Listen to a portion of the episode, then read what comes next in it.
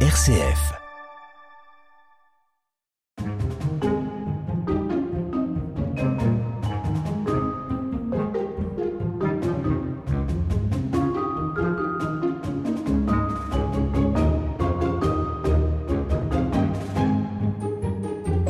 À 45 minutes du Mont-Saint-Michel et à la limite entre l'île et Vilaine et la Mayenne, c'est à Fougères que nous nous rendons aujourd'hui.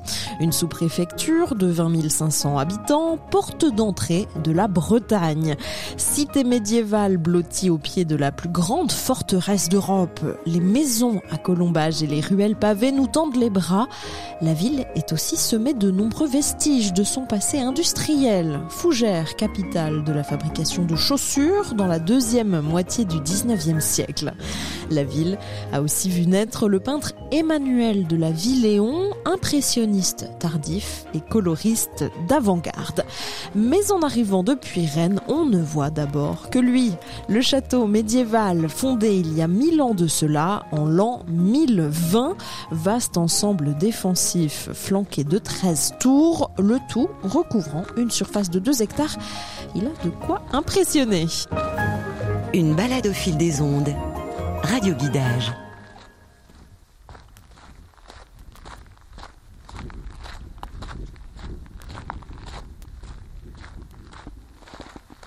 Alors là, nous sommes au château de Fougères, à Fougères, en Ille-et-Vilaine. Et moi, je suis Élise Balch, je suis responsable du service patrimoine, tourisme et archives pour la ville de Fougères. Et là, on s'est donné rendez-vous devant le château. Euh, racontez aux auditeurs un petit peu ce qu'on a devant nous. On est, c'est de la radio, mais on va essayer de décrire. Tout à fait. Alors en fait, le château de Fougères, à la différence de nombreux châteaux du Moyen Âge, est plutôt encaissé par rapport à la ville, ce qui est quand même assez original quand on arrive. En fait, le château est construit sur un, un rocher qui fait 1 hectare 7. Et donc pourquoi est-ce qu'on a construit le château ici, alors que la ville n'existait absolument pas, donc aux alentours de l'an 1000 C'était vraiment pour sécuriser un territoire, pour marquer la puissance d'une famille, son empreinte sur un territoire. Et donc en fait, il faut imaginer les abords du château de Fougères entièrement nus, et par contre un château, donc une mode castrale qui va se construire sur ce rocher et tout autour la rivière du Nanson qui va produire des douves naturelles. Et en plus, l'avantage évidemment des voies de circulation, c'est qu'à partir du moment où on utilise l'eau, soit pour des moulins, soit également pour de la navigation, eh bien ça va permettre au seigneur de générer des bénéfices puisqu'il va taxer ses activités. On voit ici, euh, c'est un peu ce qu'on appelle les marches de Bretagne. C'est une zone où il y avait un enjeu défensif important à cette époque. Complètement, tout à fait. Durant tout le Moyen Âge, la frontière entre le duché de Bretagne et le royaume de France a été défendue par de nombreuses forteresses. Et donc, de part et d'autre de cette frontière, on va trouver des forteresses côté côté breton plutôt, et côté français. Et justement, cette zone de marche, souvent, on la voit un peu comme une frontière très militarisée, euh, où en fait, euh, il y a eu énormément de conflits, donc c'est vrai, mais pas que. C'était aussi une zone d'échange avec les différents voisins, que ce soit la Normandie, le Royaume de France, le Poitou également, et évidemment la Bretagne. Donc c'est un territoire riche d'échanges et également de commerce, de savoir-faire euh, durant tout le Moyen Âge. Pour la ville de Fougères et même pour la Bretagne, ce château de Fougères, c'est un vrai écrin, une vraie perle, parce que c'est rare d'avoir un château de cette époque en aussi bon état. Euh, Expliquez-nous. Exactement. En fait, le slogan au niveau de la ville de Fougères, c'est le plus grand château d'Europe. Je rajoute en l'état actuel de conservation. Effectivement, puisqu'on va avoir un site donc évidemment protégé au titre des monuments historiques, qui a été initialement conçu au XIe siècle. On a évidemment très peu de vestiges, surtout archéologiques en fait, de cette période-ci. Par contre, on va vraiment avoir un catalogue de différentes constructions qui vont s'échelonner dans le temps, donc du 11e jusqu'au 21e siècle presque, justement, puisqu'en fait, on va avoir le château du 11e siècle qui va être entièrement brûlé en 1166 par euh, Henri II de Plantagenet, donc par euh, les voisins anglais justement. Et euh, le château va être entièrement reconstruit en pierre. Donc ça va plutôt être un un instantané de l'architecture du XIIe siècle et au fur et à mesure justement on va enrichir le château en fonction des évolutions architecturales.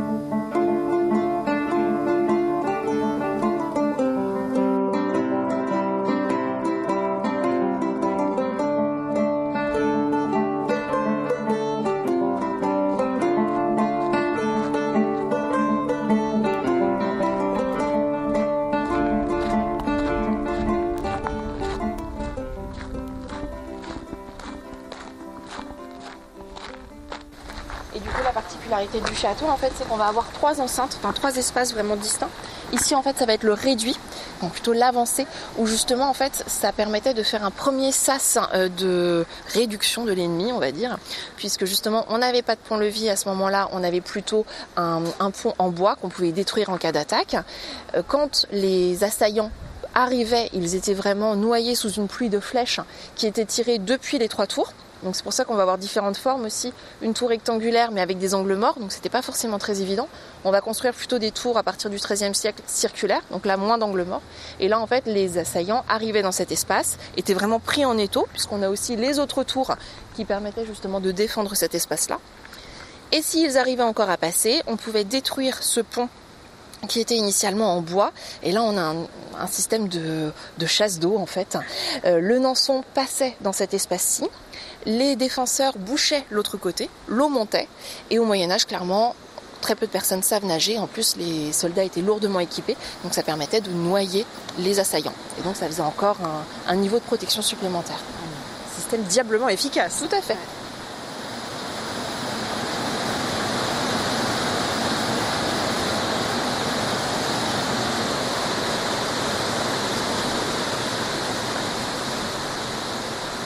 Donc les échafaudages sont posés puisque cette zone, vous nous le disiez, elle est actuellement en travaux. Tout à fait. Et donc justement, les, les travaux se terminent. Là, on emprunte euh, un escalier euh, qui est euh, récemment restauré. Donc ça, c'est une partie qui n'était plus ouverte à la visite depuis 2018. Et donc ce qui permet justement de découvrir les remparts plutôt côté sud et d'avoir une vue imprenable sur la ville. Chouette, allons voir ça. Là, on va avoir la tour de Coigny, justement, qui est un petit peu le témoignage des différentes périodes du château, puisqu'en fait, elle va avoir une forme quadrangulaire au XIIe siècle. Au XIIIe, on l'arrondit. On rajoute des corbeaux de machicoulis plutôt au XIIe siècle. Ensuite, on va l'aménager euh, notamment euh, en chapelle. On va avoir des aménagements du XVIIe au XIXe. Et au XIXe, vous voyez, on a des espèces de colonnes néoclassiques qu'on va rajouter en façade, qui n'a évidemment rien à voir avec le style initial. Mais cette euh, tour est vraiment le témoignage des différentes époques qui ont marqué le château. Il a une forme atypique hein, quand, quand, on suit la forme des remparts. Il est biscornu. Ça, c'est lié au fait qu'il est posé sur un, une masse rocheuse, c'est ça hein, peu... Complètement, tout à fait. Donc évidemment divisé en plusieurs zones. Donc chaque zone a son importance. Là, clairement, il a une forme d'haricot, effectivement.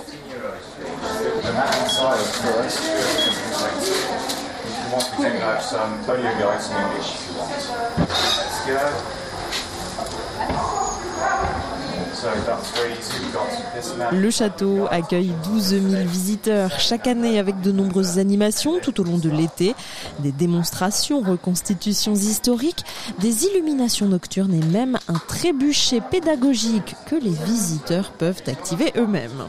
Les jeudis du château, ce sont des musiciens, danseurs, artistes équestres et circassiens qui proposent tous les jeudis à partir de 19h des spectacles gratuits, tandis que le vendredi, c'est la journée des enfants avec des invitations à jouer l'apprenti chevalier au service du seigneur de Fougères.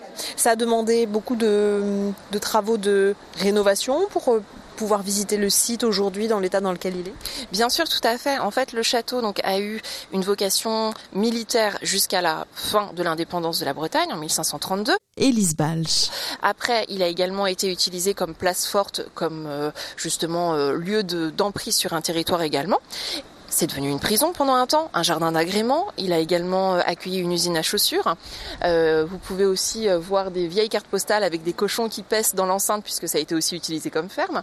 Et assez rapidement, le château a été ouvert à la visite. D'ailleurs, nous avons justement euh, un ancien gardien du château, donc euh, via la figure de Monsieur Gallet, la famille Gallet, qui a également été résistant et qui a caché des armes dans le château. Donc le château a vraiment eu une vie en lien avec son époque. Et donc aujourd'hui, c'est un site qui est évidemment ouvert au public. Nous avons un plan pluriannuel de restauration du château qui est élaboré en lien avec la DRAC, donc la Direction régionale des affaires culturelles, l'architecte des bâtiments de France également, ce qui nous permet de dire cet endroit est plus fragilisé qu'un autre, on va échelonner les travaux. On a fait quelque part Où sommes-nous? Alors ici, nous sommes au rez-de-chaussée de la tour Raoul, et donc c'est le seul espace du château en tout cas au sein de la basse-cour, qui est accessible à tous les publics, notamment aux personnes en situation de handicap, puisque c'est toujours aussi la difficulté de visiter un, site médiéval. Et l'idée était d'utiliser cette salle pour développer des outils donc de réalité virtuelle euh, pour euh, montrer aux visiteurs comment était le château à différentes époques. Donc là, vous avez une grande tablette tactile euh, que l'on peut manipuler évidemment sans souci. En tout cas, ça montre évidemment une période actuelle et ça permet surtout de comparer avec les différentes époques. Donc si on remonte au XIe siècle, vous avez un plan avec des points d'intérêt. Vous cliquez sur les points d'intérêt. Donc nous, nous sommes approximativement à ce niveau-ci. Et voilà. On voit que euh, les bardages sont en bois, que euh, la zone est très verte. Il y a moins de bâtiments qu'aujourd'hui, bien sûr. Évidemment. Bon, effectivement, moins de bâtiments, justement. Euh, donc.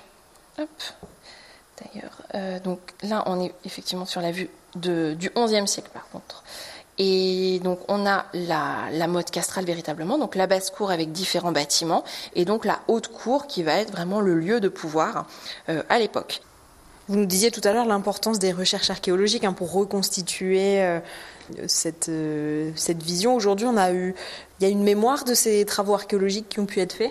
Oui, tout à fait. Heureusement, nous sommes accompagnés par le service régional de l'archéologie, donc qui euh, garde la totalité des rapports de fouilles qui ont été réalisés. Ça peut être des fouilles assez massives, comme on a eu dans les années 80, qui a complètement permis de mettre en lumière le réduit où nous allons aller, qui était complètement dire euh, euh, oublié de tous euh, donc dans cette phase-ci. donc déjà, on peut avoir aussi des travaux ponctuels, donc par exemple des tranchées qui sont réalisées si on a des projets d'aménagement. Donc c'est le cas notamment aux abords du château où, où des travaux sont réalisés. Et justement pour le cadre de Vista, l'idée était vraiment de faire des outils historiquement viables, puisqu'on n'a pas envie de parler d'un Moyen Âge. Les moyen, le Moyen Âge est vraiment multiple. Ça va dépendre du territoire évidemment sur lequel le bâtiment est construit et également des différents influences qui peuvent le marquer. Donc dans ce cadre-là, on s'est entouré d'un comité scientifique composé notamment de monsieur Jean-Jacques Rioux qui était conservateur euh, au sein de la région Bretagne au service de l'inventaire. Je dis était puisqu'il est parti en retraite et euh, justement Laurent Beucher qui est euh, l'archéologue de l'INRAP qui accompagne très très souvent les projets à l'échelle de Fougères qui a fouillé au château également. Donc ça permet vraiment de, se baser sur des éléments concrets.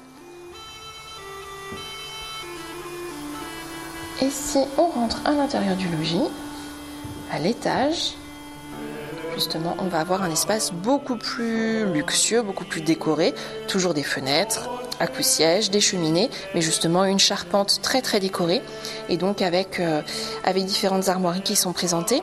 Et c'est là où l'archéologie est intéressante, puisqu'on n'avait pas forcément de sources hein, sur ce logis spécifique.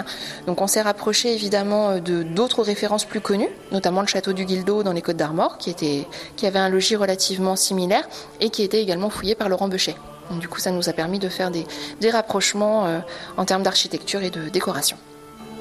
Voilà, on est on est assez proche, euh, on a une, certaine certitude qu'il pouvait ressembler à ça. Tout à fait. On n'a jamais véritablement de certitude en archéologie, puisque justement, euh, là, on est en l'état actuel des recherches. On a cette hypothèse la plus approchante, on va dire. Peut-être qu'une découverte dans 5-10 ans nous fera complètement rabattre les cartes et on changera.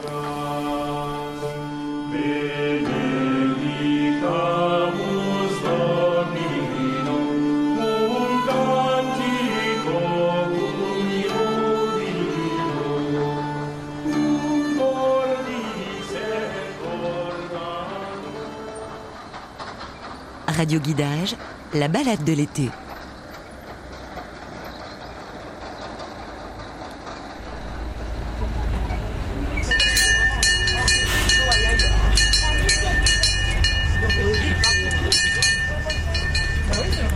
Ah, voilà Jean-Louis qui est le conducteur du petit train. Il termine son tour avant de partir déjeuner. La porte de Notre-Dame. Sur votre droite, elle est la seule porte fortifiée conservée à Fougères.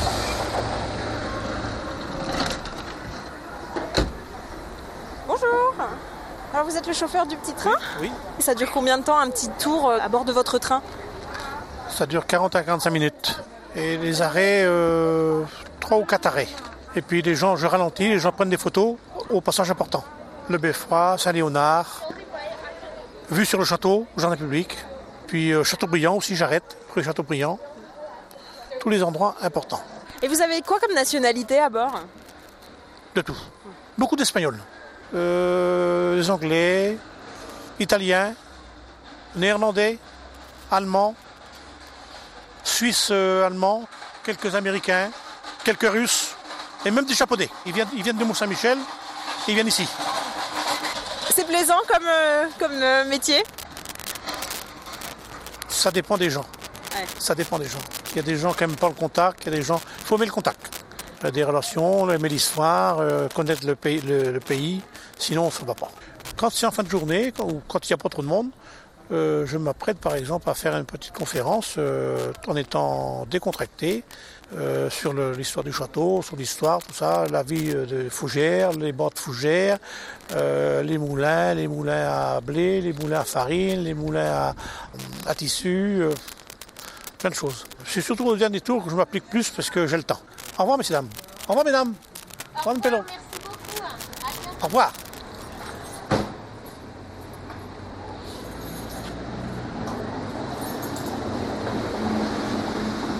On peut séparer Fougères en deux ensembles. La ville basse, entourant le château, et l'église de Saint-Sulpice, le quartier médiéval sur la rive droite du ruisseau d'Anson, et la ville haute, sur la rive gauche de ce ruisseau, avec l'église Saint-Léonard, l'hôtel de ville et le beffroi.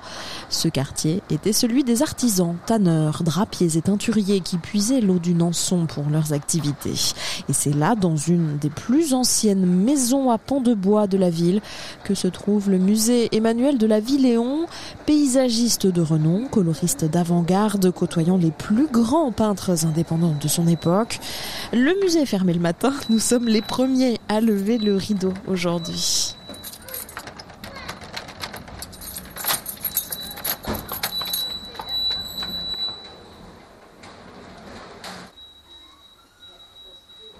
Eh bien, le musée, il a ouvert ses portes en 1981. Guirec Zéo, responsable des publics au service patrimoine, archives, tourisme de la ville de Fougères. C'est un musée monographique qui est destiné à accueillir euh, la collection euh, forgée, euh, construite par la ville de Fougères, euh, la collection d'un peintre, le peintre Emmanuel de la Villéon, qui est un peintre fougerais, né au, dans la seconde moitié du, du 19e siècle et qui euh, bah, était un proche euh, des impressionnistes. Bon, il a été toujours un petit peu en retard euh, sur certaines techniques ou certaines manières de représenter les paysages, mais c'est un peintre qu'on a pu, enfin qui a qui a beaucoup circulé en France, en Suisse pour peindre de nombreux paysages ou peindre ses lieux d'habitation et les lieux d'habitation de ses filles notamment, puisqu'il c'est un peintre qui est très proche de sa famille. hein. On n'est pas du tout sur le peintre maudit à la Modigliani, on est au contraire euh, sur un peintre euh, avec des valeurs euh, familiales très fortes. Donc il y a sa famille et sa peinture, et le reste n'existe pas. Il a vécu toute sa vie à Fougères. Non, il a passé une partie de sa jeunesse à Fougères, il a étudié à Vannes et euh, il n'est jamais revenu à Fougères par la suite. Son frère a, eu, a possédé un temps le château de Montmuran. Donc euh, il séjournait en Bretagne de temps en temps. Il est passé aussi par euh, la, la forêt de Cloire hein, de Quimperlé. Mais c'est quelqu'un qui va plutôt séjourner du côté de Paris et du côté également du lac de Neuchâtel. Comment se sont constituées les, collections du musée? Comment est-ce qu'elles ont été euh, rassemblées? Racontez-nous un peu l'histoire. Alors, euh, ça commence par une donation en 1977 euh, de plusieurs de ses œuvres par ses filles à la ville de Fougères. Et à partir de là, en fait, il y a une politique d'achat par la municipalité euh, d'œuvres. Alors, ça peut être des huiles sur toile, mais ça peut être aussi des croquis, ça peut être euh, du des pastels, euh, des aquarelles, etc. On a même récupéré son lutrin et, et son petit tabouret de- d'extérieur pour peindre. Aujourd'hui, la, la collection, elle se monte à combien d'heures? On est à peu près à 130 œuvres au total, y compris les carnets hein, qui sont composés du coup de plusieurs œuvres euh, chacun. Et euh, on est évidemment euh, toujours dans une logique de, collection, hein, de, constitution de collection. Donc voilà, des fois il, arrive qu'on nous sollicite. on a retrouvé un, tableau de la Villéon chez notre grand-père qui vient de décéder. Est-ce que ça vous intéresse, etc. Puis il y a aussi les ventes aux enchères dans les différentes, bah, tout simplement maisons de vente. C'est assez fréquent finalement euh, que qu'on retombe sur des tableaux qu'on ne connaissait pas ou dont on savait pas, euh, qui, qui, ou qui étaient dans des circuits chez des gens donc euh, qui n'étaient pas sur le marché puis qui reviennent. Ça arrive assez souvent? Oui, ça arrive surtout que Emmanuel de Lavilléon est un artiste qui a énormément peint. L'un de ses spécialistes, Robert Pierce, estime qu'il y a à peu près 3000 œuvres au total. Donc euh, c'est pour ça que je dis qu'on peut retrouver du Emmanuel de Lavillon partout dans le monde. Euh, il en a peint énormément, de que ce soit des dessins, autrement. Enfin, il a énormément peint, dessiné.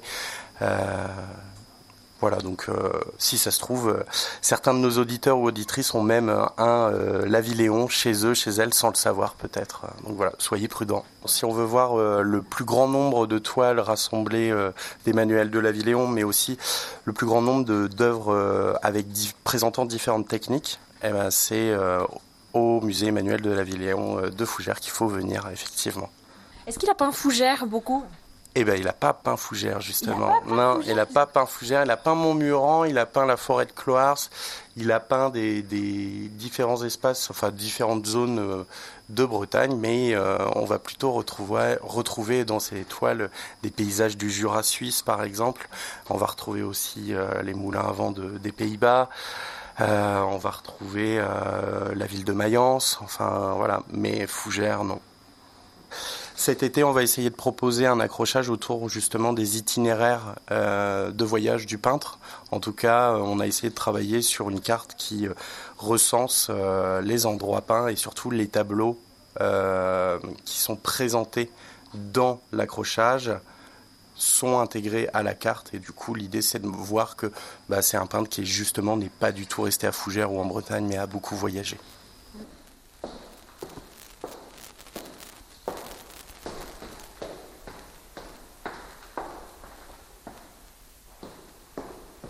Peut presque considérer Emmanuel de Lavilléon comme un des derniers impressionnistes, puisque du coup il est un peu, un peu tardif. Élise Balch. Il ne s'est pas forcément inséré dans ce milieu. C'était euh, quelqu'un qui était d'une origine euh, noble, en tout cas aisée, donc il n'a pas eu l'obligation de vendre ses toiles à tout prix pour justement survivre. Et donc on n'a pas forcément ce côté, comme le disait Guirec tout à l'heure, vide bohème. Et donc euh, c'était un bon père de famille, un grand-père, un grand-père gâteau d'ailleurs. et justement, il va utiliser dans un premier temps les techniques de l'impressionnisme. C'est d'ailleurs pour ça qu'on a, on va dire, en rentrant trois toiles qui vont vraiment euh, symboliser son travail. Dans un premier temps, on part vraiment sur de l'impressionnisme, puisque justement, euh, on a euh, ces, vues de, Genet, ou en tout cas ces, ces, couleurs très très jaunes. On a presque l'impression d'entendre le, vent souffler dans les buissons.